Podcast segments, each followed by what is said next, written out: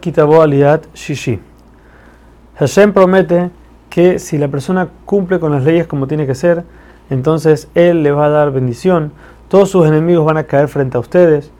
Va a darle bendición de sus hijos. Van a tener muchos hijos, animales, producto de la tierra. Van a caer la lluvia en su tiempo, donde tiene que caer y como tiene que caer. Ellos van a poder prestar a otros pueblos y no van a necesitar que ellos les presten. Pero aquí y aquí empiezan las famosas maldiciones que se leen en la Playa Kitabó. Dice, que si la, dice la Torah que si la persona no cumple con las leyes de Hashem, entonces la persona va a ser maldecida, tanto sus hijos como sus animales y las tierras.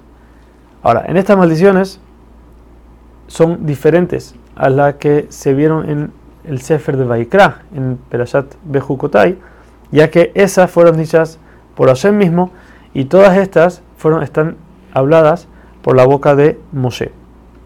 Primero empieza, empieza diciendo Moshe que habrá escasez, habrá ansiedad en todos los quehaceres. La persona va a estar buscando, va a estar siempre ansiosa de qué va a pasar.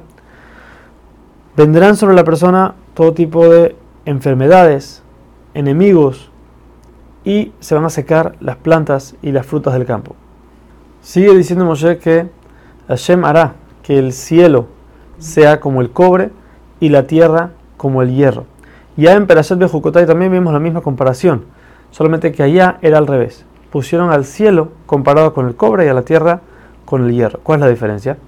El hierro es un metal que no suda, un metal seco. El cobre, por otro lado, es un metal que suda. La Perashat Bejukotai, la maldición fue más fuerte, ya que decía que el cielo va a ser como el hierro, quiere decir que no va a sudar ni siquiera, no va a caer nada de lluvia. Por otro lado, la tierra va a ser como el cobre, quiere decir la tierra va a sudar y al, las frutas al mojarse de esa manera se van a pudrir y no van a servir de nada. Lo que no es así en las maldiciones que Moshe está diciendo.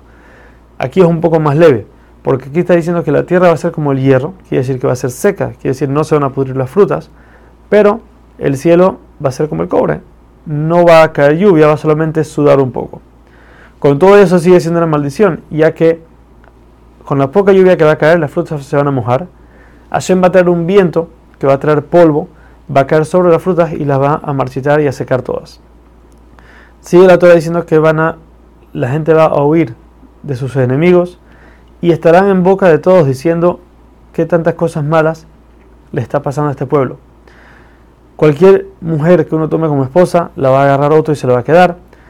Los hijos van a llevar, se van a ser llevados a otro pueblo como esclavos, así también los animales van a ser llevados a otros pueblos, a otros países como esclavos y la gente va a quedar estupefacta. ¿Cómo puede ser que algo tan grande, tan malo le pase a este pueblo?